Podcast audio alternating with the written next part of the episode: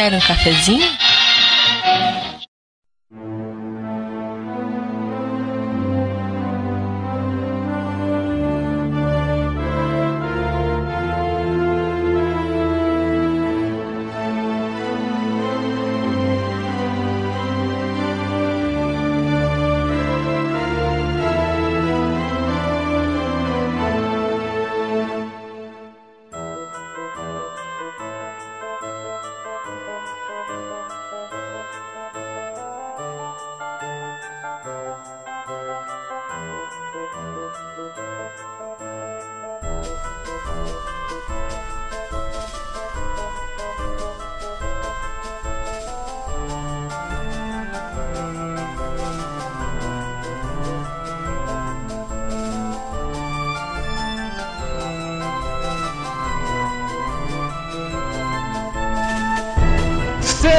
Bem-vindos, gamers cafeinados de todo o Brasil! Está começando o seu, o meu, o nosso Café com Games! Hey! Hey! Hey! Hey! Hey!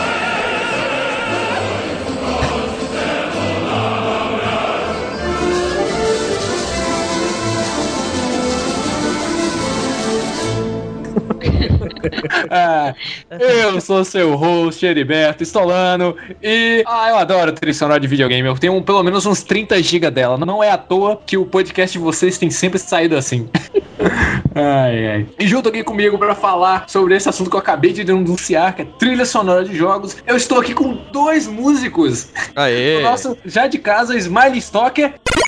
Olá para todos! Eu gostaria de dizer que só porque eu sou músico não quer dizer que eu sou crítico de música.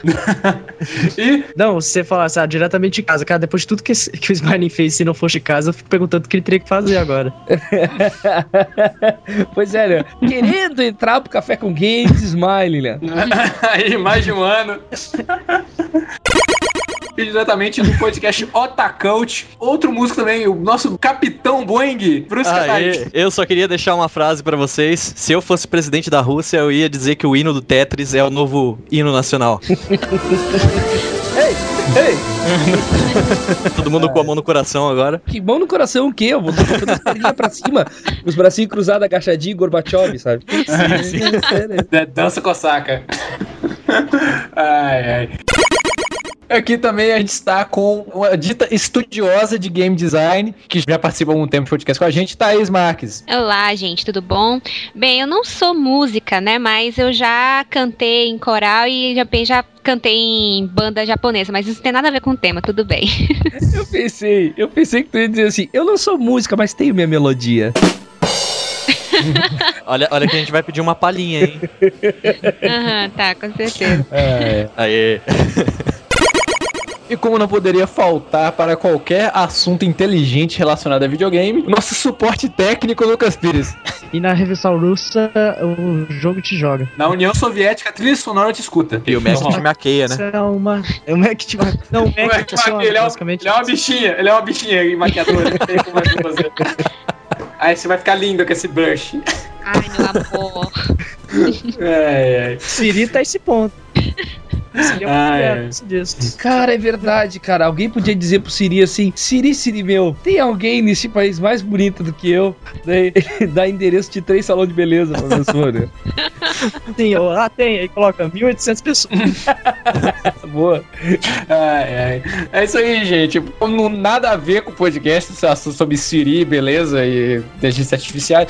A gente vai falar hoje sobre trilhas sonoras de games. Quando elas começaram, por que elas existem, como elas são feitas e todas essas coisas. Seguindo a nossa série sobre videogameologia, a gente vai falar sobre isso e muito mais logo depois de um rápido intervalo. Não desgruda daí. Finge que tu é dentadura em corega.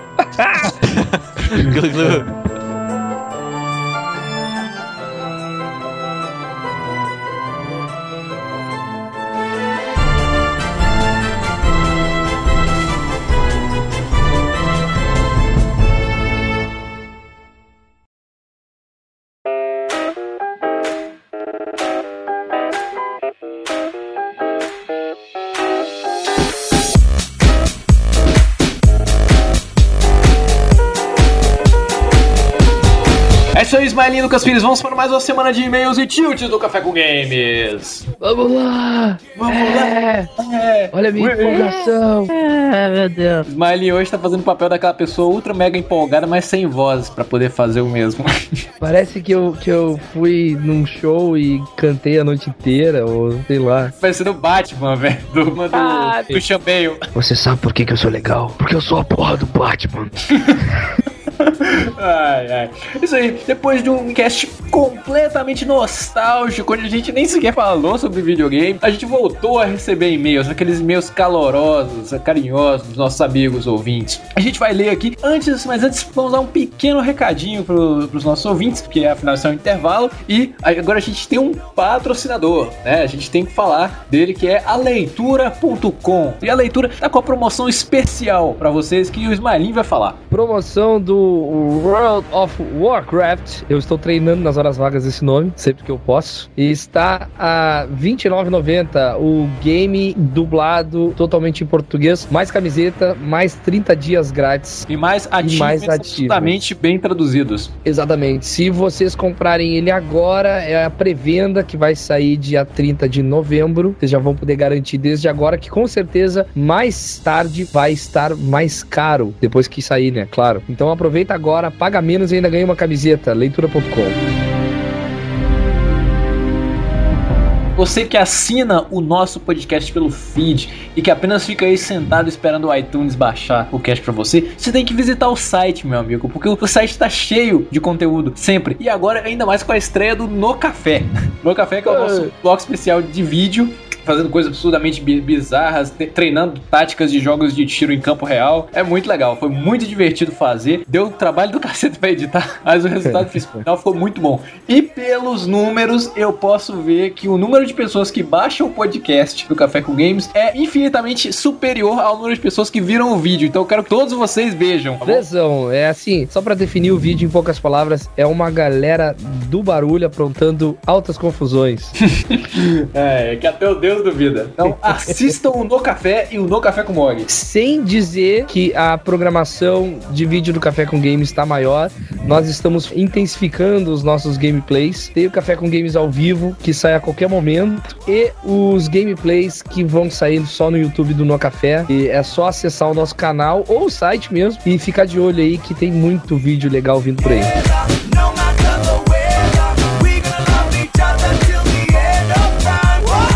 Whoa. Os e-mails. Primeiro e-mail dessa semana. A gente recebeu um e-mail, cara, do Rafael da banda The Kira Justice, que é uma banda especializada em tocar temas relacionados a animes e games. Ele fala Olha aí. assim: Olá, meu nome é Rafael, baterista da banda The Kira Justice, e gostaria de sugerir ao seu site um nosso novo vídeo, uma versão do tema da batalha contra o treinador de Pokémon Blue e Red, do qual somos grandes fãs. Ficaríamos muito gratos se pudessem postar nosso vídeo no site. Esta música está inserida nas comemorações de 4 anos de entrada da banda, e junto ao lançamento dela no YouTube, colocamos um photoshoot especial bem humorado em que estamos representando Pokémon Trainers. Ela também foi utilizada no popular jogo web-based Pokémon Tower Defender. Ok, e ele dá um link. A música também pode ser baixada por esse arquivo. E é, qualquer dúvida, obrigado pela atenção, Rafael The Killer Justice. Cara, muito bacana a versão deles do. Bota o link, o link tá aqui embaixo aí, né? É aqui embaixo, junto Do, do vídeo deles, que é bem legal. Eu Tá não vi, tocando. mas minha filha número 3 viu.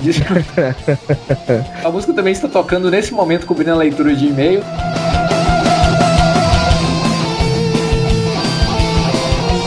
Vamos poupar a Dekira Just de todas as piadinhas que vão colar nos comentários sobre a banda, quando vocês olharem as imagens da banda. E já vamos adiantar algumas piadinhas Ah, é. comuns pra evitar que o povo faça essas piadinhas, entendeu? É, não, pô. É só isso. É, vou- eu tenho que dizer que eu achei 50% da banda linda. É a meia banda mais bonita da cidade. Ai, ai. Brincadeira, gente. Daí, ou quer dizer, muito boa a meia banda, entendeu? Assim, brincadeiras à parte. É. Muito bacana o trabalho deles. Ai, ai, outra, outra- só, só mais uma, só mais uma. Eu adoro cosplay. só isso, pronto.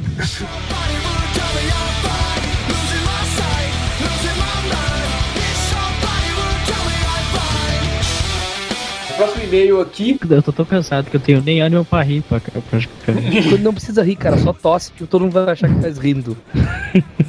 Estamos no e-mail aqui, um e-mail bem curto do nosso amigo Diogo Senin, o usuário da internet com os avatares mais maneiros que eu já vi. Aqui é Diogo Senin, 29 anos, por mais um mês de São Leopoldo. Olha só, daqui a um mês o Diogo Senin tá entrando no 3.0. Sem palavras no último podcast, nostalgia pura. E foi legal sair um pouco dos jogos digitais. Quem aí nunca queimou ou explodiu um comandos em ação? ou genérico. Não queimou explodiu? Você tipo colocava comandos em ação dentro do forno micro-ondas? Bombinha, cara. Tem um afilhado de 10 anos de idade e de dia das crianças dei para ele um War de tabuleiro. No último aniversário dei detetive. E aos poucos vou catequizando o garoto. Nada de ficar só na frente do Playstation. Grande abraço. É isso aí. Exemplo do nosso amigo Diogo Senin. Se você tem sobrinho, primo ou algum amigo, mostre também algumas outras coisas legais da sua infância pro moleque, porque essa geração tá desperdiçada. Vídeo Lucas Pires. É isso aí. O quê? Eu já explodi coisas também. Não, peraí, peraí. Se eu bem conheço o histórico de ações e achievements real life do Lucas, ele deve ter explodido o quê? Uma casa, tamanho real, um de guerra, um disco Já, vi- já, voador. viram, já viram aquele cabeção que tem uns 30? che- Que vale, é um quarto de dinamite, mais ou menos. Vende. É proibido pra menores de 18. Eu peguei uns 300 desses, coloquei debaixo de uma pedra, a pedra voou. E acertou uma casa. Que capeta. Eu já tô é, desconfiando que isso é história de pescador ou de Bomberman.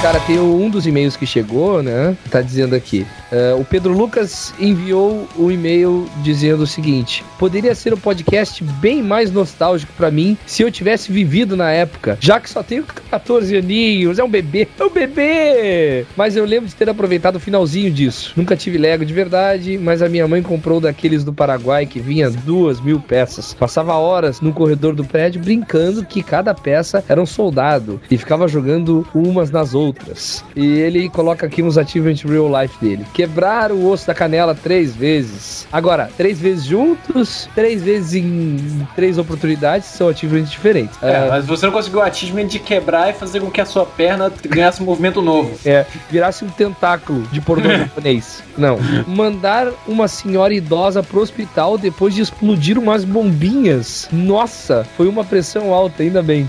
Nossa, matou a véia, velho. Que Tipo isso? assim, na hora, né? Achievement Unlocked. Ticket to Hell. Ticket hell, né? É, passagem pro inferno. Destruir a, destruir a geladeira do vizinho que estava de mudança, pensando que ele ia jogar fora. Nossa, velho. Agora, Lucas, diz, já fez isso aí? O que exatamente? Um Dos três. três achievements. Causar prejuízo, É. né? Cara, eu já coloquei um sofá na frente da estrada. Pra ver se o carro passava por cima. É, mais ou menos por isso. Cara, eu Caramba. pensava que o cara ia usar. Caramba. É. Só que ele também tava de mudança nesse caso. Aham, Eu, eu já fiz uma coisa de criança, assim, que depois do, do cast eu lembrei. Eu já vomitei num ônibus lotado. Ah, quem nunca fez? Nojento, né? Nojento. Mas imagina Cortar as isso. pessoas, que coisa linda foi aqui, vai. Criança, dale. normal. Difícil seria se fosse você com 30 anos de idade vomitasse num ônibus lotado. Não, é. Não quero mais falar. Muita gente enviou os seus achievements real life. Pô, muito obrigado pra quem mandou todos os achievements real life. Seria uma leitura de e-mail gigantesca se a gente colocasse todos aqui. Então a gente só colocou alguns que foram nos enviados por e-mail. Tem uns muito legais aqui, mas fica nos comentários quem quer saber os achievements real life dos outros. Se você quer saber os achievements real life das pessoas que comentaram no cast passado, vão no cast anterior, tá aqui o link embaixo aqui com certeza e vejam lá. Achievements Real Life teria sido um, nome melhor pra esse podcast. Teria, com certeza. Então é isso aí, fiquem com o nosso podcast sobre música nos games, cara. Foi um podcast que pra gravar, assim, me deu uma. Não vou dizer nostalgia, né? Mas me deu uma vontade absurda. Deu muito trabalho pra editar, porque ficou muito gostosa o, o jeito da gravação, o assunto abordado. Deu um gás novo com o Café com Games. E é isso aí, vamos continuar a tocar essa bagaça. Até semana que vem.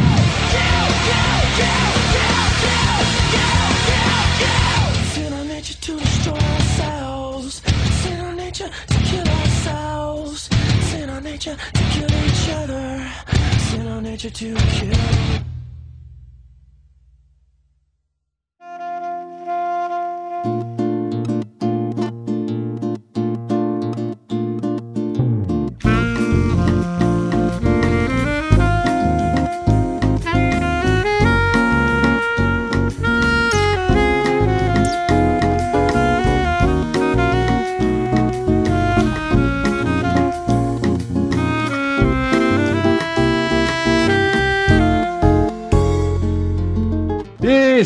Estamos de volta. Hi there, back again. A gente tem que falar um pouco sobre qual que é a importância da música para um jogo, um jogo, né? Qual a importância da música para qualquer videogame? A música é muito importante pros videogames. Próximo assunto? É?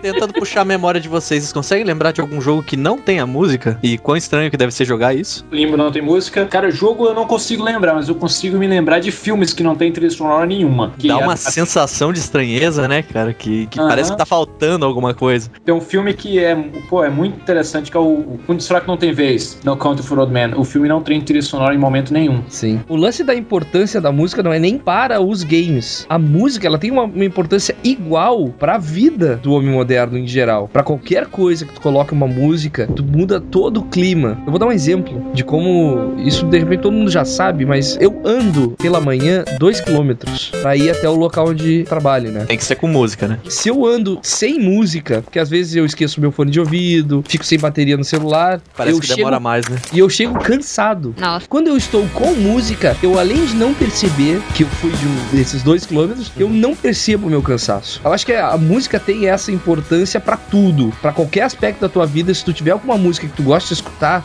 Dando outro exemplo que tu deu, a música faz tão importante que eu não consigo dormir, pegar no sono sem estar escutando qualquer coisa. Eu não consigo dormir no silêncio. Só Também. Tem que ser um som artificial, não pode ser, por exemplo, gato ou qualquer coisa. Eu deixo muitas vezes meu computador ligado tocando qualquer coisa pra eu, tá, pra eu conseguir dormir em paz, senão eu não consigo. Se eu vou dormir com música, cara, eu não consigo dormir, eu fico prestando atenção na música, pensando, pô, que passagem boa essa daqui, cara, que boa ideia que o cara teve. Eu daí- também, daí cara. assim, também. Ah, não, não. Eu gosto de, de ouvir, mas tem que ter o, ter o clima certo, né? Tem que ser um, ou uma coisa clássica. Eu, tenho- eu gosto muito de uma série de pianos que eu tenho de bar, ou da Nora Jones, ou algum jazz. É alguma coisa bem tranquila. Canberries também é legal pra ir dormir. Ah, piano de bar é o quê? Não, a é piano do Velho Luciano Oeste? Não, não, não é, Ou é o é. piano? Não, o compositor, caceta.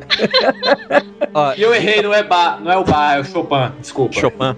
É o Chopin. Chopin. Mesma coisa. Dica pra vocês se. música, Bar, pra vocês se estressarem menos no trânsito, cara. Escutem jazz enquanto dirigem, cara. Vocês vão ver como muda tudo, cara. É, realmente. Quando Não. eu tô dirigindo, eu também tenho que ter música, porque senão parece assim que, ah, sei lá, eu me estresso muito. É muito bom escutar música durante estar dirigindo. É, eu achei uma rádio Fallout aqui em Curitiba, que é a rádio do governo, né? Só toca jazz, cara, na, na, na hora do rush. Melhor coisa, eu ligo nela assim e vou embora. Isso porque jogos de corrida devem ensinar isso. Melhores músicas pra se ouvir na estrada. Por causa do comercial do, do Ford Fusion, Back in Black da ACDC, todas do Slave. Verdade. I am the highway. Agora Steve Wild também. Mas wild, pô, claro. Steve Wild também.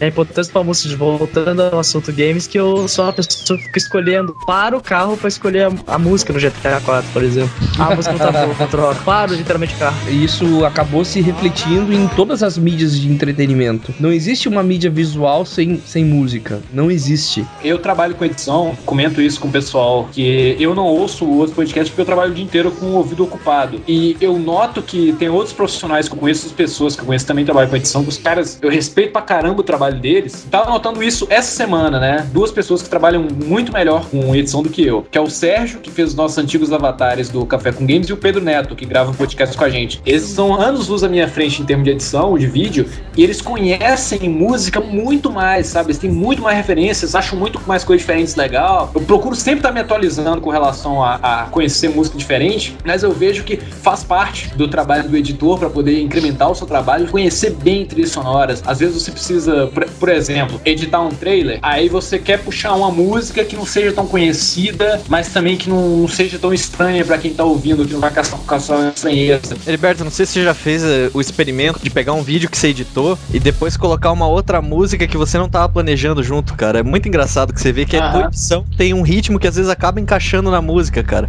Sim, o, eu vi isso numa, numa oficina. Isso até é legal pra quem Uhum. vê trailers de game. Eu vi isso numa oficina uma vez, num R-Design, que o cara mostrou o trailer do primeiro filme do Homem de Ferro, que eles Sim. usaram a música Iron Man do Black Sabbath. Nota a cena que o Homem de Ferro aparece e atira aquele mísselzinho que ele tem no braço. Você vai ver que o- a puxada do braço que o Homem de Ferro dá bate de acordo certinho com as duas batidas da guitarra no momento da música. Agora uma curiosidade pra vocês, pegar um vídeo de, de abertura do Star Wars onde toque a marcha de Imperial, tira a marcha Imperial e coloca a música do Academia de Polícia. Tá, tá, Fica cômico, né? Encaixa certinho, cara. O Lucas Pires faz isso. Não, eu já passei por uma época da minha vida que quando eu descobri aquela questão do meme, Guile Team Goes with Everything, Aham. eu já gastei uns dois dias pegando vídeo no YouTube e colocando a música do Guile no fundo pra ver se combinava. Jogar Eu desisto, é impossível essa porcaria. Ela entra em qualquer Combina em tudo. Eu tava com um trabalho aqui pra, pra, pra dar vazão, assim, eu precisava editar rápido pra poder mandar pro cliente. Aí eu quase coloquei o Gaio Team pra poder. Nossa, cara. Não, fica pra próxima. É, só não coloca a música da Sakura, né? Que todo mundo já sabe, que não combina com nada aquela lá. Só com o podcast downloading.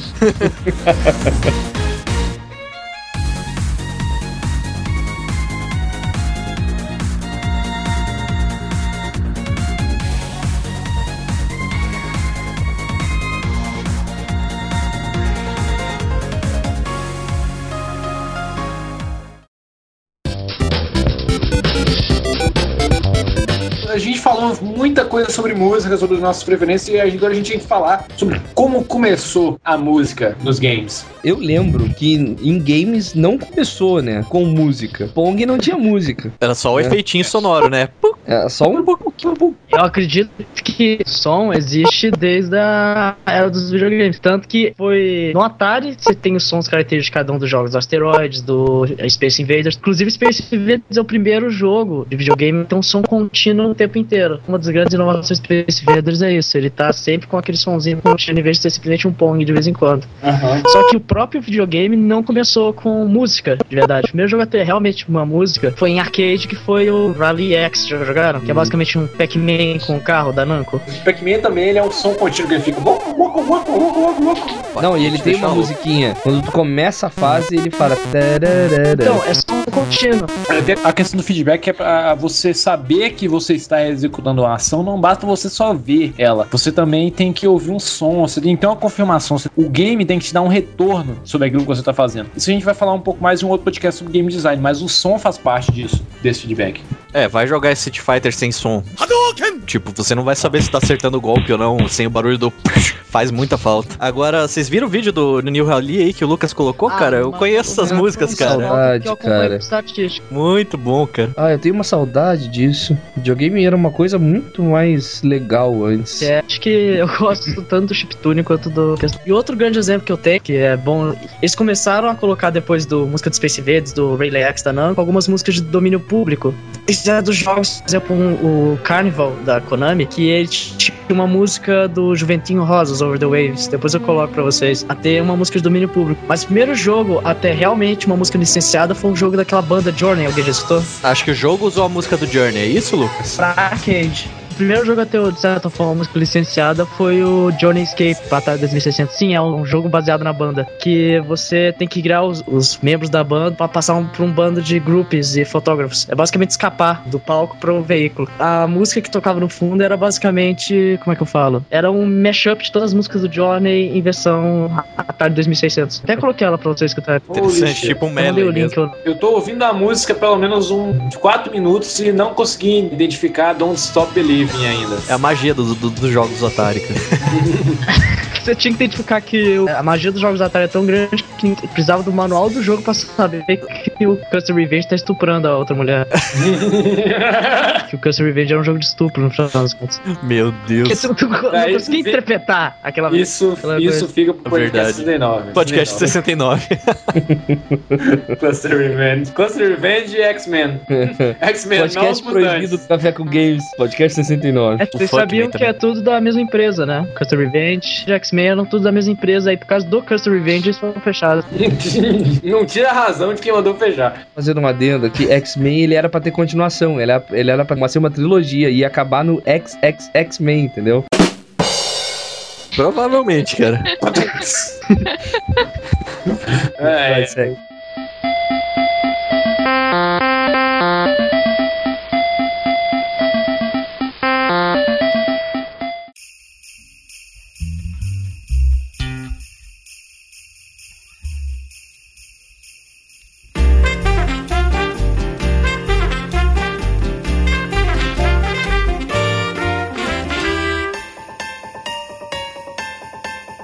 pô, a época do Atari, pelo que eu me lembro, não existia um método direto pra você tocar o chiptune. Não tinha um instrumento que você fazia. Então o som tinha que ser programado. Fazer o som em linha de código, praticamente. Era muito complicado você ter um compositor Se soubesse fazer, né? entendesse de música como o cara também entendesse de composição. Então foi uma grande com- complicação nessa época do Atari de achar o, o artista certo. Então por isso que eu imagino que na época do Atari boa parte das músicas sejam inspiradas em alguma outra coisa. Por exemplo, o tema do Tetris e o- a marcha do Exército Vermelho.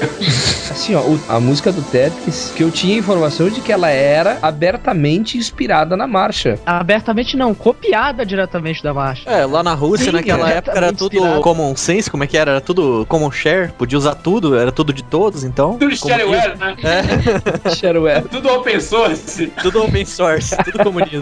Tanto que quem ganhou grana com o jogo do Tetris não foi o criador, foi, foi o governo lá, né? Não, ele também. Ele Mas ele também. ganhou depois, né, que... Na União Soviética, tudo que você produz pertence ao governo. Alexei Pajitnov e o Kalashnikov, que criaram a AK-47, eles não ganharam porra nenhuma pelo que eles Pois fizeram é. e morreram fome Ganhou sim, ganhou sim. Ele é, ele é podre de rico hoje, cara. Mas Mas ele ganhou só depois que passou o comunismo, porque na época Não, ele tava lá do lado do dele, não Tetris. tava? Não, ele é é- podre de rico. De- ah, até tem um Tetris que saiu mais ou menos na década de 90 chamado Só Alexei. só pra dar um exemplo de quando o Teto chegou ao nível que ele causou um fenômeno nos Estados Unidos de gente querendo aprender dança corsaca. Por causa da musiquinha do Teto. Deus. Peraí.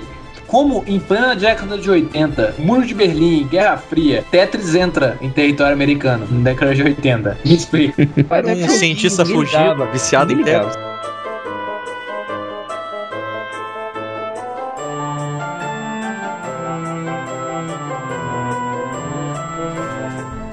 É só um case de outro jogo do Atari, que é o Keybird Collector Quarters, que é a história de um ET que tá coletando moedinhas de um quarto de dólar. Que o que ele tem de impressionante questão de som, que o cara foi o primeiro, teoricamente, MIDI voice em um jogo. Mas como ele não podia produzir som dentro do cartucho do negócio, ele começou a fazer, escrever números aleatoriamente pra sair um som ou de alguém morrendo ou de alguém conseguindo alguma coisa. Aí vira tipo um resmunguinho pequeno, mais ou menos. A ciência do cara é outra coisa. Aí tem sons clássicos do Atari, que o pessoal vai pôr aí nos comentários, né? Eu não, não tô lembrado nada do, do Atari. Sim, sons de pulo. Bom, bom. É, Tudo som do a- motor do Enduro. Asteroide. Asteroide, ti- tirinho, aquela, coisa bem clássica. Entanto, por muito tempo, até depois que se passou da era do Atari, algumas pessoas ainda achavam que os videogames ainda estavam nisso, né? Virou um fenômeno cultural os sons e os chiptunes do Atari. Tanto que existem hoje bandas de remix que trabalham só com isso, só com Atari, outros com só geração 8 bits. Aqueles sons que usam sempre em qualquer novela quando alguma criança tá jogando, cara. Sempre sons randômicos que você sabe que não é videogame, não cola mais, mas os caras ainda usam até hoje. Nossa, não brinca. Mas é, é, é compreensível. Não, mas Tenho aqui comigo um banco de dados de efeitos sonoros, aí assim, efeitos sonoros quando você quer ambientar alguma coisa ou remeter alguma coisa. Aí tem lá, fliperama, videogame, de televisão, e é exatamente esses sons. tem a música do Gaio também, ela combina com tudo. não, não, não. Pra todos os outros casos existe Mastercard, pra todos os outros tipos de trilhas existe a música do Gaio.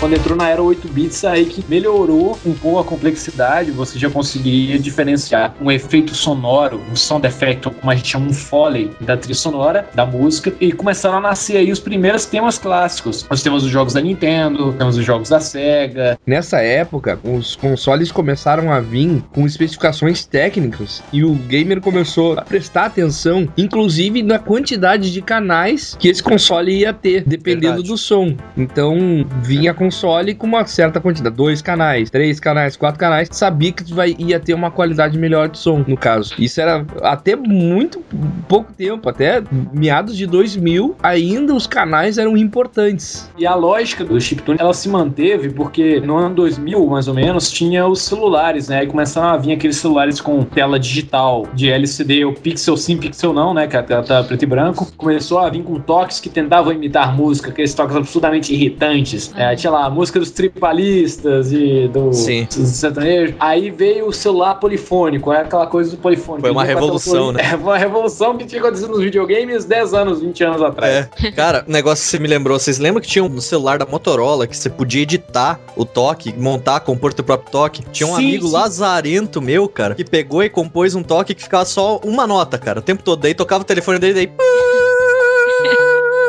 Eu tinha um celular desse que permitia que você compusesse. Tinha dois tipos. Um que você podia colocar da mesma forma que vem cifra, e o outro que você montava partitura pra fazer o toque polifônico. Então, um primo meu pegou meu celular e fez o toque do Rhapsody, a banda de power metal, e fez o, o toquinho de Emerald Sword pra mim. Ah, Por muito tempo, meu toque no celular foi Emerald Sword. Nessa época, compor nesse celular era a mesma coisa que tocar o Ocarina do Zelda, né? Aham. Era, era uma- um jogo, era uma brincadeira. Falando isso, eu vou ouvir Rhapsody agora. Ai, meu Deus.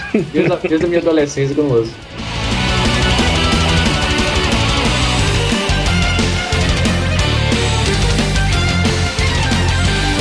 O Nintendinho começou a vir com esses toques, um, toques, olha. começou a vir com essas músicas. O Nintendo 8 bits começou a vir com esses toques, toques de novo, com essas músicas um pouco melhores, né? Mas não era bem melhor. A era diferença só eles era que você di- conseguia distinguir a batida da bateria do, do resto da música, né? Acho que até Não, dava pra tentar exatamente. colocar uma harmonia ali de, de fundo enquanto tem a melodia. É a diferença mesmo. Pra quem ainda não entendeu isso, é assim, ó. No Atari só tinha um canal. Esse Era só a canal melodia. só podia colocar um som, um tipo de som e deu. Ele podia mudar, talvez, mas ele nunca poderia ir simultâneo com outro som. Se você morresse, fosse acertado qualquer coisa, tinha que parar a música de fundo pra fazer o barulhinho de você tomando Exato. hit ali pra daí continuar a música. É como Isso. você tocar um piano com um dedo só. Um dedo só, exato. Só. Então, no- quando veio o 8 bits, que já tinha mais canais, cinco Ah. canais. Podia ter uma música com bateria, tocando um baixo, uma bateria, Uma guitarrinha base. uma guitarrinha base e ainda os sons do jogo. E Quando você fala baixo, guitarrinha base, você fala a função dela é na música. Não o som de guitarra, o som de baixo, o som de bateria Exato. do Nintendinho. Isso. Era, era sintetizado. Porque Exato. assim, era o início do Nintendinho, do som nos videogames, vendo da música nos videogames, tem muito a ver com o- a criação dos sintetizadores, né, cara? É, isso que eu ia comentar, vocês já viram aquele negócio? Uma desconstrução da realidade, quase, né? Um pedalzinho que você pluga a tua guitarra e ele faz som de Nintendinho, cara. Isso, é o é sintetizador, é. Lindo isso, cara. Lindo. Por exemplo, aquela banda que fez a trilha sonora do game do Scott Pilgrim, a Ana Managuchi. Eles usam um NES hackeado pra produzir som. Som vem desse NES, no final das contas. O sintetizador, Ah, ele, ele tem dentro dele uma série de sons pré-programados que nessa absurdo. questão. A guitarra toca, por exemplo, a guitarra fica tocando normalmente, mas aí no fundo tem um, um- cara com a guitarra fazendo o barulho de chiptune, que vem Mas de um tem um- NES hackeado. O NES é um Game Tem- Boy hackeado. Tem um vídeo que eu postei há muito tempo no início do Café com Games e mostra uma coisa que é muito comum. Tem algumas festas. Eu já fui numa festa no R-Design que rolou isso. Que o DJ, além de ter o notebook dele, os dois pick-up, ele tem um Game Boy Color. Que tem um cartucho especial, um hack que eles fizeram. Você consegue fazer música com ele, um Game Boy. Um dos acessórios, tem vídeos de, de DJs fazem isso, que usa essa coisa da vibe trance 8 bits. É muito disso. When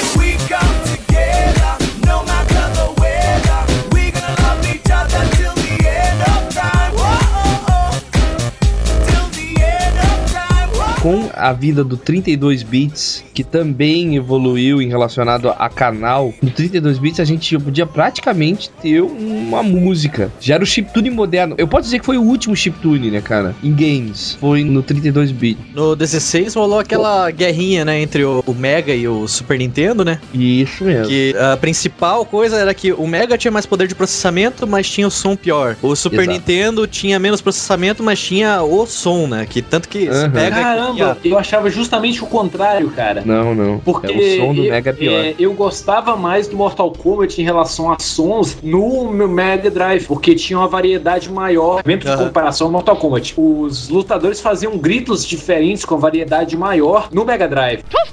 E o pior Sim. de tudo que a voz Isso no Mega é- Drive fica pior. Isso que, que é- também depende, né, do, da empresa que portou o jogo, né? Don't make me laugh.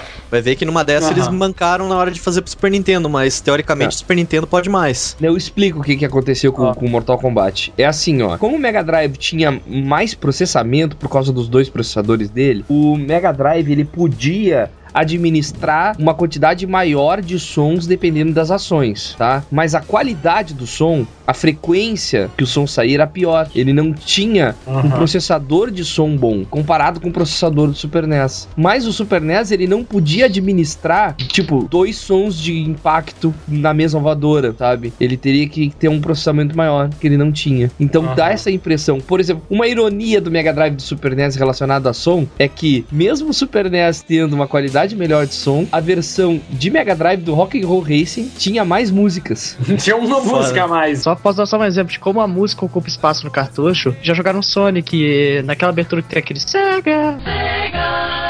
Ah, exemplo. maldito, eu queria falar cartucho isso. Droga, é. fala, vó, fala de novo que eu te interrompi, vai. Isso, isso ocupa um oitavo do cartucho do Mega Drive, mais ou menos. Muita coisa, cara. Absurdo. Não, Ocupava é, um oitavo tempo, do cartucho, tudo. Por um bom tempo. O Sonic 1, ele ocupava quase todo o cartucho, o Sonic 2 também. Só pra foi- voz digitalizada. Exato, e era bonita, cara. Essa era bonita, mas vocês pegam a maioria dos jogos do Mega Drive, a maioria tinha a voz do Pato Donald falando, né? Que nem o Super Monaco GP, por exemplo, você ia passar lá a última volta, daí...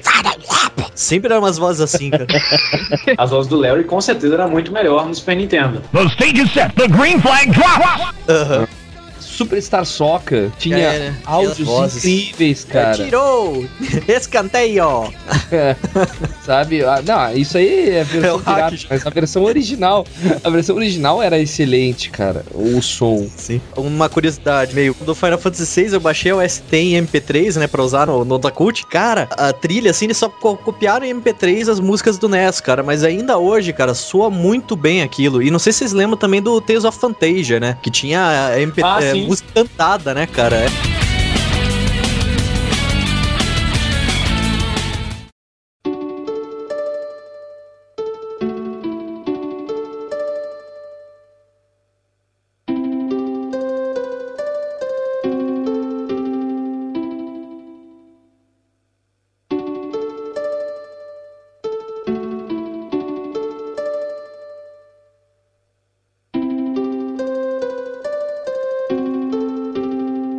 O capitão falou do Final Fantasy VI, já que está pegando esse finalzinho da 16 bits, acho que é o melhor exemplo de como superar uma composição de 16 bits. Acho que o melhor exemplo que eu tenho pra mostrar o quanto essa é melhor do que de todas é aquela ópera, onde, por alguma maneira maluca, ele conseguiu até conseguir vocais. Simplesmente na maneira que ele compôs a música, ele conseguiu colocar um vocal no meio do jogo com a trilha. É aí que entra a importância no 16 bits que a gente começa a conhecer nessa parte aí da história dos videogames, a importância do compositor e realmente as empresas começam a colocar músicos pra criar as músicas. Aí nasce o gênio. Pra mim é o gênio Nobuo Ematsu. Ah! Quem diria aquiliano? Gênio, gênio. E também, vocês conhecem o Jun Senoi também, né? Quem? Jun Senoi é o guitarrista, compositor responsável pelas músicas do Sonic hoje em dia, cara. Ele tá contratado na SEGA há mais de 10 anos, cara. Ele foi Ah, é, os guitarrista caras do que Loudness. fazem a, a, É. as hoje e tal. É, muito bom. tem- é, é ele e um cantor, né? Isso, o cantor do Hardline, É. cara. É aquela música You Getting Me Hot Cherry, sabe?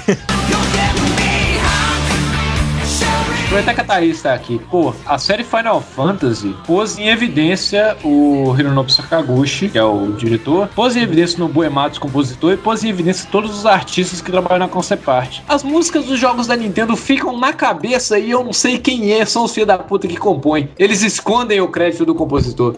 É que não é, cara, é, um- é o tipo de público que jogava o Mario não ligava pra isso. Admirava, todo mundo conhecia a música, mas tipo, tu não, não prestava atenção nesse tipo Mas de é detalhe. sério, mas essa era diferente. Final Eu sei, Fantasy, ele te obrigava sei, você sei. a ver os créditos antes de começar a jogar. Era um saco, mas você não podia pular. Enquanto no- nos outros jogos passava nos créditos o nome dos caras, mas você desligava o videogame, porque você acabou o jogo e foda-se. É, e é tipo, o tipo de pessoa que consumia Final Fantasy queria prestar atenção nisso, olhava os nomes e prestava Ah, é. atenção. Então E é uma diferença de público. Vou falar, Lu. falar que ninguém sabe, que ninguém expôs, eu sei que foi o, o mesmo cara que trabalhou so- durante a Nintendo, era o mesmo compositor que é o Koji Kondo, ele que trabalha lá até hoje. E, de certa forma, ele passou pro mundo o Shigeru também, Shigeru Miyamoto só. Não, não é, é tudo é o Shigeru Miyamoto. Tem uns caras que eu fico sabendo quem são até quando eu não quero, até quando eu não gosto da parada, sabe? Mas eu, É, é, ô, ô, Lucas, nomeia aí os grandes compositores que tu deve ter no teu banco de dados. Por Compositores favor. que nasceram na, na 16 bits. Compositor de Street Fighter 2. Eu quero colocar, acho que são, os- na minha opinião de metal, como falaria as pessoas da MRG, acho que são os três mais importantes, não, os três melhores também. Todos japoneses, por acaso, não sei Na era 16? Nobu- é, um deles é o Nobuematsu. É, se quer chapar. A Yoko Shinomura, que é a do Street Fighter 2, do Kingdom Hearts agora. Também composto por Parasite Eve, por Battlefire também. Acho que um e o dois, se eu não me engano. O Nobuematsu da SEGA, que Yozo Koshiro, que fez Streets of Rage, o Sonic. Dizem que ele tem pitaco no Sonic, na trilha sonora do Sonic CD. também. Cara, esse, esse cara. Fala o nome dele de novo, cara, que nome de japa é difícil de decorar. Cara da SEGA. Koshiro? Yuzo Yozo Koshiro. Yuzu Koshiro. Cara, a trilha sonora de Street of Rage é uma coisa. É dele. espetacular. Ela dá tudo. Por mais que o Street of Rage seja um- uma intenção da SEGA de pegar uma fatia do bolo de Final Fight, né? Porque a SEGA tem muito isso. A SEGA tem vários jogos que ela faz pra poder fazer assim, não, esse é o nosso não sei o que, esse é o nosso ela tudo que é Fazia, né? Quer Fazia. O Street of Rage, ele tem um clima, que a primeira fase é de noite, tem luzes de neon, tem uma cor diferente. Então, o Street of Rage, eu acho que ele, ele vai além, ele vai muito, muito, muito, muito além de ser uma cópia de Final Fight por essas características, sabe? Pela trilha sonora dele, pelo clima de, que dá o cenário, que o cenário é sempre da noite, com escuro, as luzes. Isso é um absurdo. E outra coisa, a gente, a gente tava falando que a qualidade. Ele, Lembre-se que ele tava, conseguiu fazer uma trilha extremamente foda, um negócio de qualidade baixa, que era o. Drive. O cara que ajudou ele a compor bastante, não porque ele é compositor, é, e sim, tava do lado dele, era um mestre, um amigo dele, é o Hayao Miyazaki. Sério? Quem é o Hayao Hayao Miyazaki? Hai Miyazaki, quem é Hai Miyazaki, porra? Eu te dou um murro se eu não souber quem é. É, Quem é essa merda aí? Ele é. Que é A o quê? viagem, viagem de Chihiro, é, na- é, Páprica. Tá, peraí, peraí, peraí. Voltem a falar português, vocês estão falando grego pra mim agora. Hayao Miyazaki é Muito o, absurdos. é o diretor de, de animações que só faz animação pra longa-metragem que mais ganhou o Oscar na história da É. animação japonesa. Ah, é o tá. Walt Disney do Japão. Exato. Eu entendo. Exatamente. Excelente definição. Hayao Miyazaki igual amor. Agora, vocês falando isso, parece que eu perdi alguma coisa na minha vida. Nossa, cara.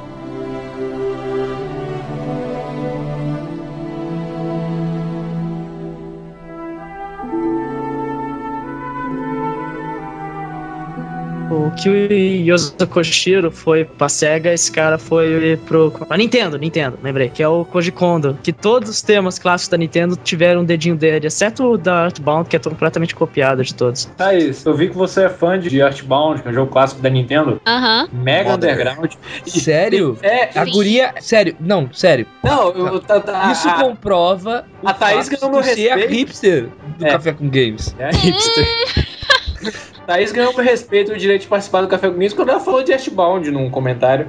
Nossa, eu nunca conheci ninguém que tivesse jogado Earthbound, cara. Aham. Eu adoro Tem o, tem o Felipe, Eu hein? joguei- Cuidado. Vai que a Thaís gosta Pô, de joguei- tentáculos também. Earth, Earthbound. Earthbound tem uma música que é inspirada no Johnny B. Good do Chuck Berry. Nossa, uma das coisas que eu mais gosto desse jogo é justamente Posso- a trilha sonora.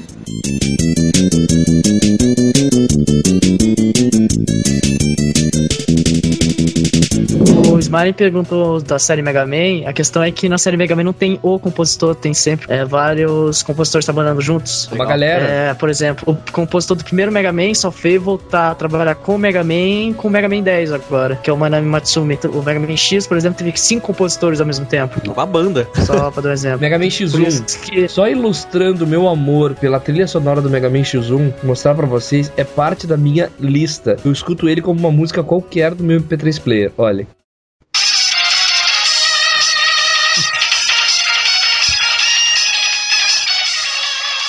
Eu sou apaixonado por essa música, cara. Pô, eu. Vocês viram a eleição que os caras fizeram das mil músicas mais marcantes lá dos videogames? Teve um, um topzinho interessante lá na, nas Mil? primeiras. Mil é muito, cara. Mil é Sim, muito, é muito. Aí eu O final, o final tá zoado, mas ah, no começo, o que tá no topo, é o Chrono Cross com a Time Scar. Vocês sabem qual que é, né? A música da Com certeza. Puta música. Daí,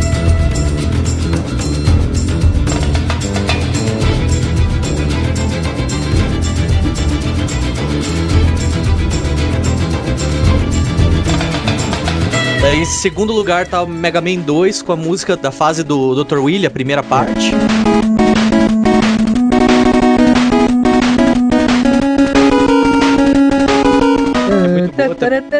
Sim. E a terceira música é a do, do Castlevania Bloody Tears.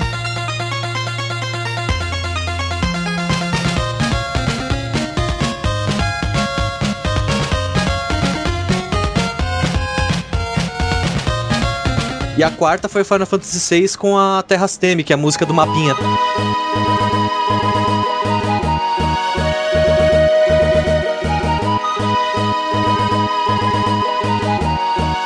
Que eu não acho que é a melhor, cara. É, eu não ótimo. acho que essa é a melhor. Deixa Mas é a que fica mais na aqui. cabeça. Pra mim, cara, a melhor, assim, no aspecto É a da de abertura do beleza, jogo. Não, é a de batalha.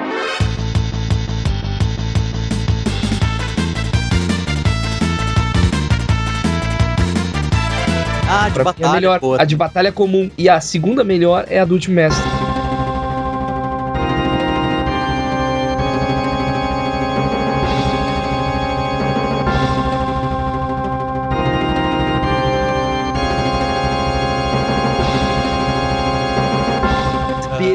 Perfeita. Ela tem fases, a do Último Mestre, né? Mas é a mesma música, entendeu? Eles é, Uhum. é colado, assim. Pô, Blood Tears é muito bom, velho. É muito bom Bloody Tears, muito bom. Eu fico na dúvida, cara. Eu bugo se tiver que escolher entre a Bloody Tears e a, e a outra lá, como é que é a Vampire Killer.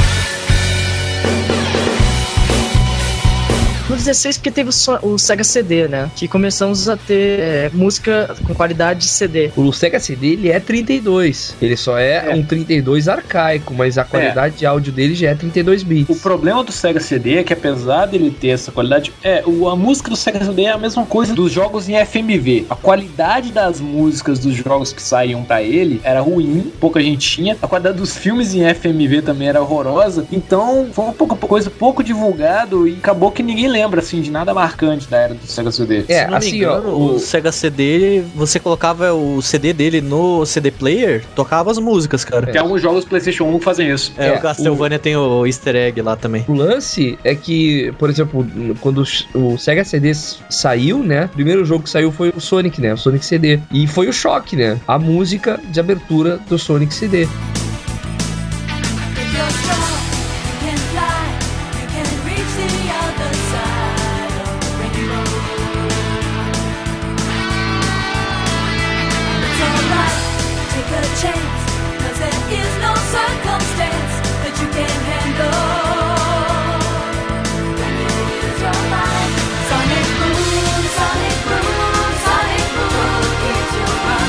Sério, Sonic eu, Boom, eu ia na. Boom, Ah, velho, que lindo aquilo. Eu ia na locadora e colocava em looping, cara.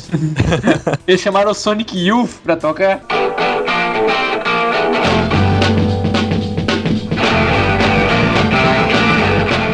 ah, Década de 60, total.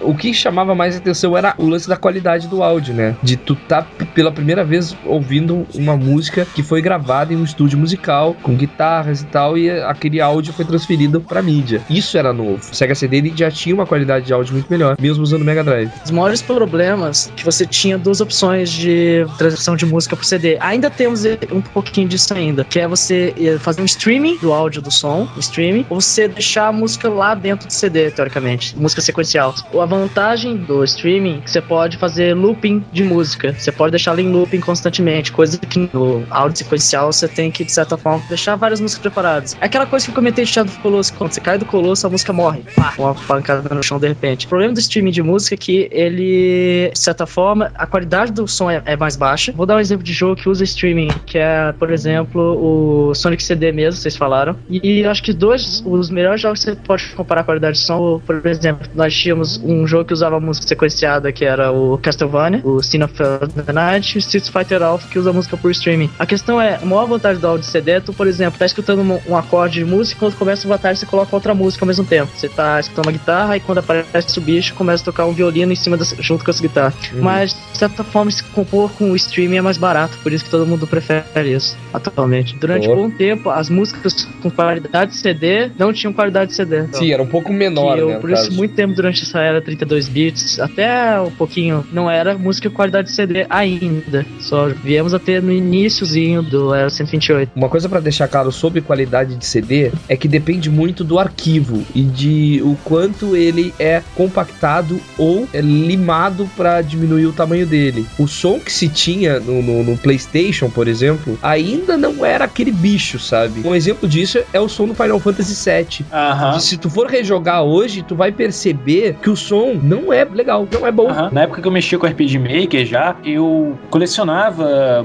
trilhas sonoras de jogos da geração 16 bits e 32. Então já dá pra notar que a trilha sonora do Final Fantasy VII é, nossa, absurdamente nojentinha de se ouvir. Aquele pá, pé, pé, pé, Isso. pé do mapa. É um tecladinho lento aquele negócio. É, não é legal e Parece o, época já era assim. Feitiço de Áquila. Parece feitiço de Áquila. Todo mundo lembra da One Winged Angel?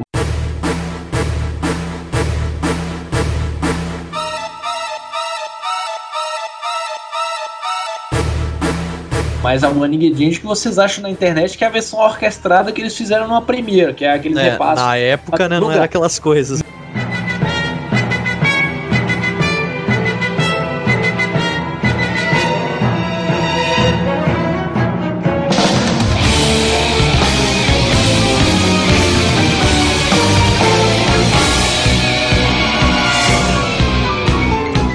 CD do jogo, a One Angel não é lá essas coisas não. Exato. É, tudo uma questão de composição, de ser uma música legal, do que de ter qualidade. Ainda no PlayStation ainda era assim. Mas ó, no PlayStation tem outros que era pérolas, né? Você baixa lá o do Chrono Cross, que é a qualidade de como era no videogame, cara, e é de cair o queixo ainda. Era é. o final da vida, né? Do, do, do É, o- videogame, né? O negócio é o seguinte, pra você colocar um arquivo, por exemplo, arquivo MP3, uma trilha Uhum. sonora de jogo caberia facilmente em MP3 dentro de um CD junto com todos os Sim. arquivos do jogo. Mas é isso. A compactação não facilitaria pro A vida dos programadores. Foi uma progressão. Não se tinha a tecnologia no início da geração 32 para usar a MP3 ainda de forma efetiva dentro do jogo. Verdade. Mas se tu for parar pra observar, os últimos jogos do PlayStation 1 já usavam MP3. O Chrono Cross é uma prova disso. A música tinha uma qualidade muito superior, porque o arquivo tinha uma compactação melhor. Uma coisa também que não significa que tem que ter a extensão MP3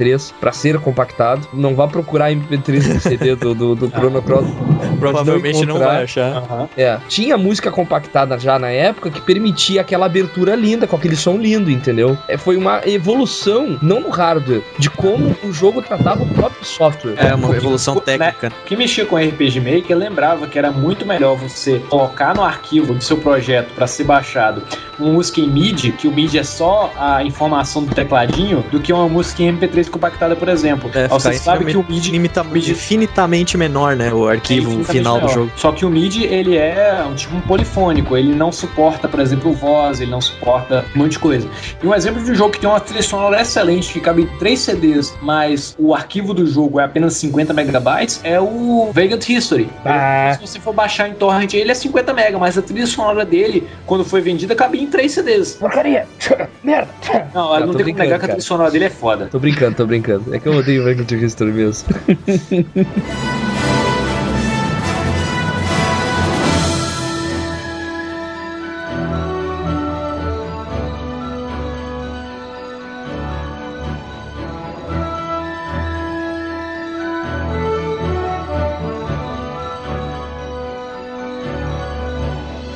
Mas nessa era também, não dá pra se dividir em 64 bits, só teve um 64 bits, né? Então, falando do Nintendo 64, o Nintendo 64 era exatamente o inverso do. O, o Nintendo 64 ele tinha muito menos som do que o PlayStation, do que qualquer um, mesmo sendo 64 bits. Os cartuchos no máximo aguentavam 64 mega. No final do game que foi aguentar mais. Era uma Isso- limitação ferrada, né, cara? Eu não Ferrada. queria ser programador no, do N64. Imagine que pesadelo, cara. Como é que eu vou fazer pra sério? caber aquela trilha sonora, cara. Eu preciso colocar áudio no jogo. Todos os jogos do PlayStation estão tendo dublagem e tudo mais, e eu não consigo colocar nem o boneco falando É. oi aqui. Mas alguns jogos, por exemplo, o Shadow Man do Nintendo 64 teve dublagem, Resident Evil 2 tem o Como Game Boy Full Day, e nem por isso, só, por exemplo, a trilha sonora do Zelda 64 não deixa de ser uma coisa absolutamente Sim, sim. mortal. Os caras fizeram Sim, eu milagre, estou né, elogiando cara? a Nintendo. Eu estou elogiando a Nintendo e não é porque a Thaís está aqui. É, eu acho que não é o Heriberto, hein? É, é um clone, cara. É um clone. É porque eu tô bêbado. Cara, mas o Nintendo 64 foi ter esses grandes jogos dublados no final das- do game, cara. Eu lembro que tinha um Nintendo 64 que tinha uma música excelente, que era o Killer Instinct Gold, que pra mim, trilha mais legal que aquela não tem, assim, de jogo de luta em qualidade. Pior é que ele é do comecinho da era do Nintendo 64, o Nick Instinct Gold. Killer Instinct Gold. E tinha uma trilha cantada, as músicas eram muito boas, mas era feito pela Rare, né, cara? E a Rare, naquela época, era, porra, Era tipo, a Hair. a Rare, cara, sabe? Era a empresa. Agora, hoje eles ficam só fazendo avatar de 360 né, pra, pra vender, né? Que Ah, que tristeza. merda isso, que tristeza.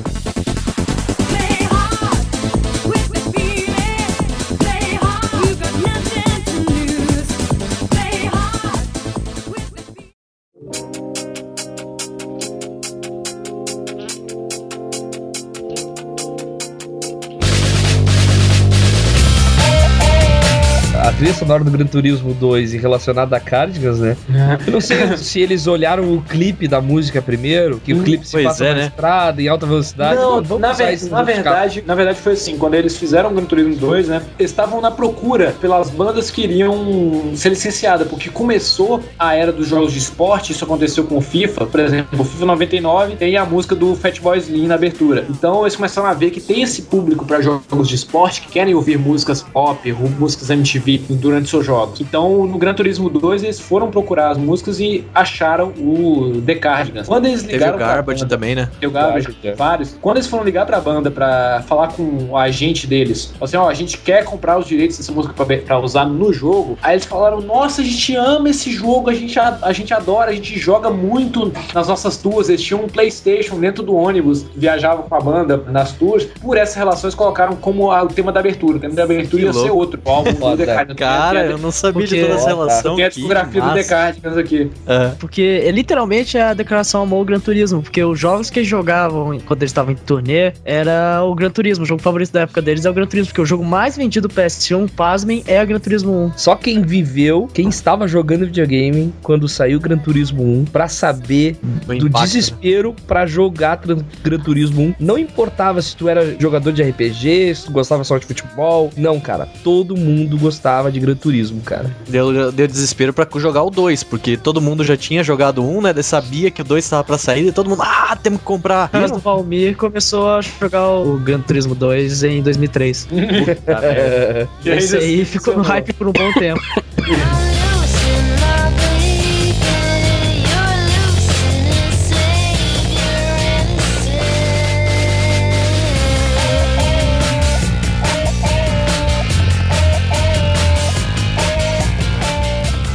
logo em jogos com música licenciada de bandas, vamos falar de Tony Hawk's Pro Skater, né? Papo Roach no Tony Hawk's Pro Skater 2. Puta merda. Nossa. É, dessa época aí, tem o Chumbawamba e o World Cup USA 94. Ah, verdade. Joguei muito esse FIFA aí, cara. e tem também Offspring em Crazy Taxi do Dreamcast. Também, e que curiosamente não tá na, na versão de PSN, que, que lançaram essa versão relançada também, que tem no PC e no, na live. Tiraram fora todo o Offspring, cara. Não dá pra imaginar, cara, Crazy Taxi sem Offspring, cara. É inconcebível, cara.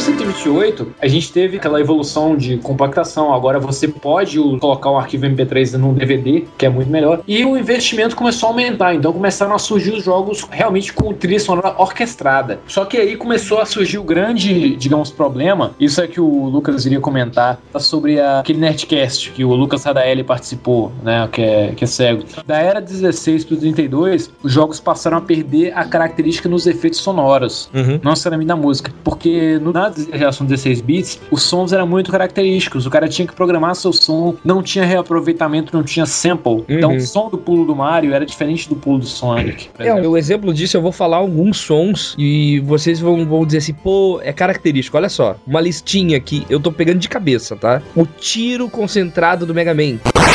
Aham. O seletor de menus do Street Fighter 2. O do Final Fantasy também é o seletor de Final O do Final Fantasy. O seletor de menus do Streets of Rage. Que era um ti, Uma coisinha assim. O pulo do Sonic. O pegar argola do Sonic. Não Uhum. tem igual, cara. A vida do Mario. Aham. E são coisas, se eles mexerem, né, cara, nos jogos de hoje, lançar um Mario com um som diferente de pulo, a gente vai reparar, cara, a gente vai estranhar, a gente vai ver, Exato. pô, tem coisa errada aí, cara. É, exatamente. De tanto repara que quando eu, eu tava jogando na sexta-feira o Super Mario World no meu PSP no meio da aula, não podia colocar o som, porque senão iam descobrir. Então você sente muita falta dos barulhinhos enquanto você tá jogando só no mundo.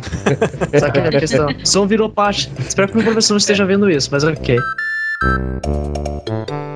Mm-mm-mm-mm.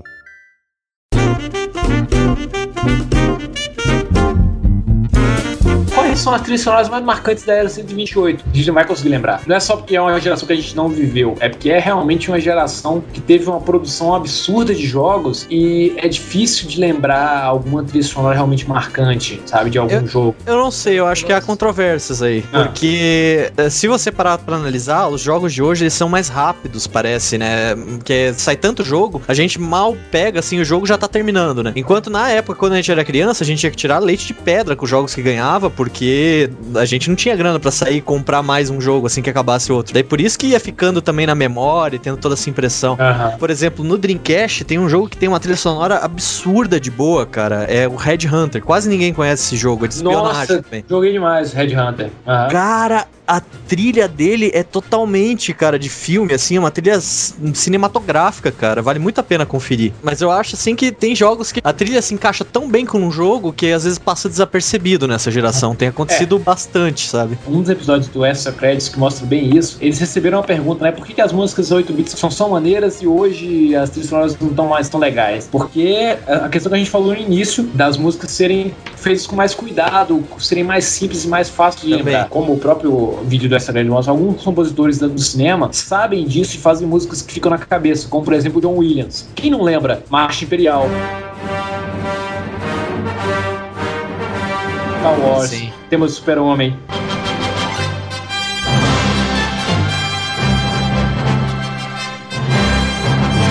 Tema do Indiana Jones.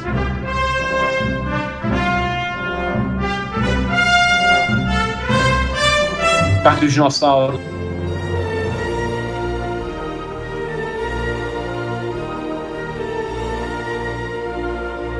E o famoso toquezinho do Contatos Imediatos do Terceiro Grau. É meu toque de celular, cara. Toque contatos imediatos do celular. Lá em Hollywood, acho que ele é um dos mais usados, né? Que nem Samuel Jackson e o Morgan Freeman. Se, se formou diretor lá, você ganha ó, um vale Samuel Jackson, vale Morgan Freeman e vale trilha do John Williams. O João Williams não tem trabalhado tanto ultimamente. Quem tem trabalhado muito em filme e games é um cara que eu, eu acho que é sobrinho dele, mas eu acho que não tem parentesco nenhum com o John Williams, que é o Harry Gregson Williams, que fez o tema da abertura do Metal Gear Solid 2. Nossa.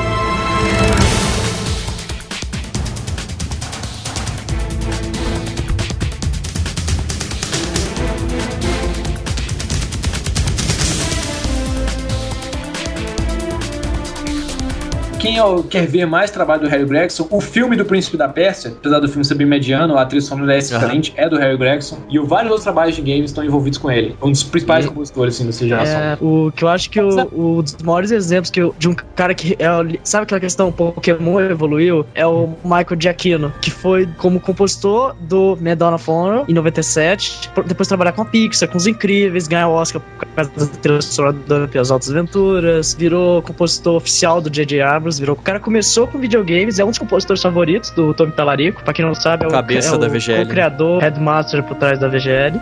É, outro compositor que eu e o Smiling gostamos pra caramba é o Inonzu. Ele é israelense, ele estudou música lá em Israel e se mudou para os Estados Unidos que, com a pretensão de trabalhar em Hollywood. Só que Aham. como ele teve uma dificuldade de entrar no mercado dos grandes blockbusters, ele começou com seriado de TV. Ele começou fazendo composições para Power Rangers, cara. Go, go, Power Rangers! Sabe que a música de abertura, todo mundo falava que era o Buckethead que toca guitarra, cara. Eu não cheguei a verificar a veracidade disso, cara, mas. Não, é, mas é, mu- Deve ser.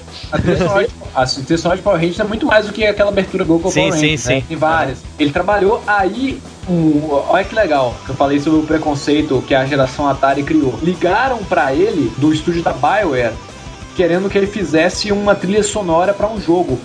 Aí ele falou assim: não, mas é, trilha sonora de jogo, de videogame, não é aquela coisa. tu, tu, tu. Ele ainda tava com Atari na cabeça. Nossa. Aí o cara olhou pra ele e falou assim, o cara olhou pra ele e falou assim, não retardado israelense careca de uma figa. Olha, é música de verdade. Aí quando mostraram pra ele a complexidade que o jogo teria, né, do primeiro Baldur's Gate, do roteiro, da- dos concept arts, dos gráficos, daquela coisa, ele, meu Deus, o que que isso, isso veio tornar? E ele criou a sonora do Baldur's Gate 1, 2, aí depois passou a trabalhar, BioWare, principais trabalhos do, do né? Série Baldur's Gate, Crysis, Dragon Age, Fallout, lógico que não é aquelas músicas licenciadas de Fallout, só a música trilha sonora. Só falando do Inozur, que pra mim, ele é um daqueles compositores que conseguem hoje fazer trilhas que ficam na cabeça. Quem jogou Fallout 3 sabe, quando tu vai abrir o jogo,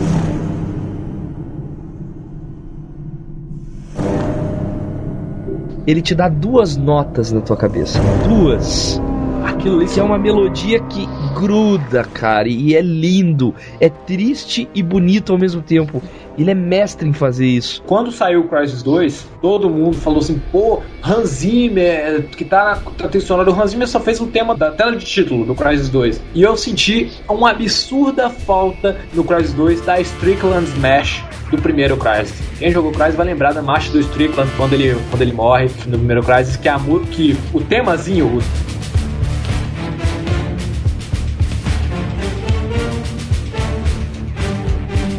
ele perpetua por todas as músicas do jogo. E ele faz isso com o Dragon Age, porque ele, ele estabelece um tema principal no Dragon Age, que é o, o tema dos Warden, e repete ele em pequenos acordes ao longo de todas as outras músicas, para criar um padrão e uma identidade para cada trabalho dele. Só pra definir o quanto eu gosto do Inonzur e dizer assim que tanta gente joga é, videogame e não faz ideia do trabalho do cara. Eu posso dizer assim, hoje, o compositor contemporâneo mais bem sucedido que existe, vocês jogaram Fallout New Vegas, Ace Combat X2, Dragon Age Origins, EverQuest 2, Avatar The Game, Prince of Persia, Crysis, Company of Heroes, Naruto Rise of Ninja. Quem gosta de anime vai ver, what? Naruto, conhece o Naruto, Kakashi. Ah, Warhammer 40,000, Prince of Persia Two Thrones, Twisted Metal, Heads On. Ele compôs para cinemáticas demo do StarCraft Ghost, aquele jogo que nunca, nunca foi lançado. Nunca saiu. Que ainda Não, tem olha esperança só. que veja a luz do dia algum dia. Se vocês acharem que é coisa nova, que ele, ele é novo aí, ele fez Fallout Tactics, Brotherhood of Steel, Uhum. né? Baldur's Gate, que o, que o, o Uriba já falou. Ele fez videogames do Star Trek. Ele fez quase tudo do Power, do Power Rangers, cara. Quase tudo, cara. Depois que ele entrou pra essa vida, nunca mais saiu.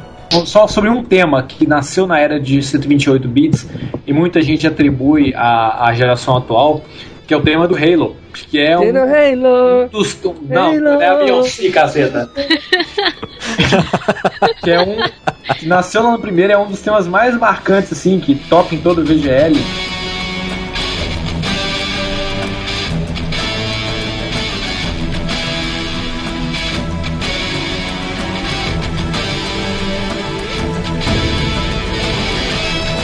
O tema do Halo, que ele foi feito baseado no gameplay de Wave, né? Ele, ele vai crescendo à medida que as waves vão chegando. É, aquele- é por isso que o início do Halo 1 é um dos melhores do história dos games. É uma música bastante característica. Tem inclusive uma versão dela que você acha muito bacana na internet, que é tocada pelo Steve Vai. Então, é assim, é um dos melhores temas temas mais que ficam na cabeça dessa geração 128, que é uma geração se- sem muita expressividade na música.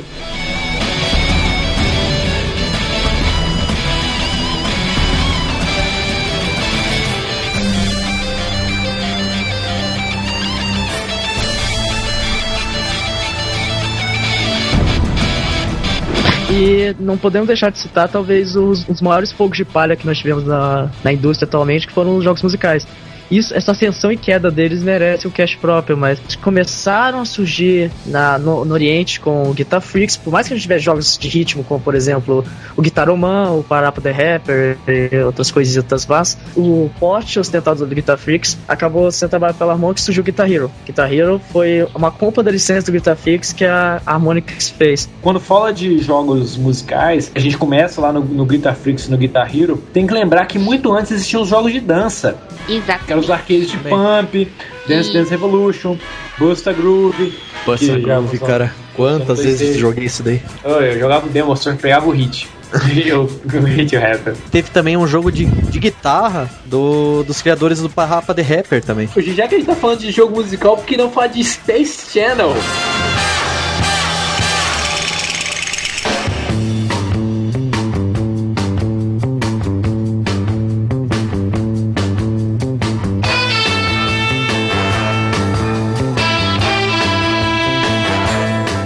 Channel com o Space Oh. Michael, cara. Meu É, Deus. au, au, au, tchu, tchu, tchu.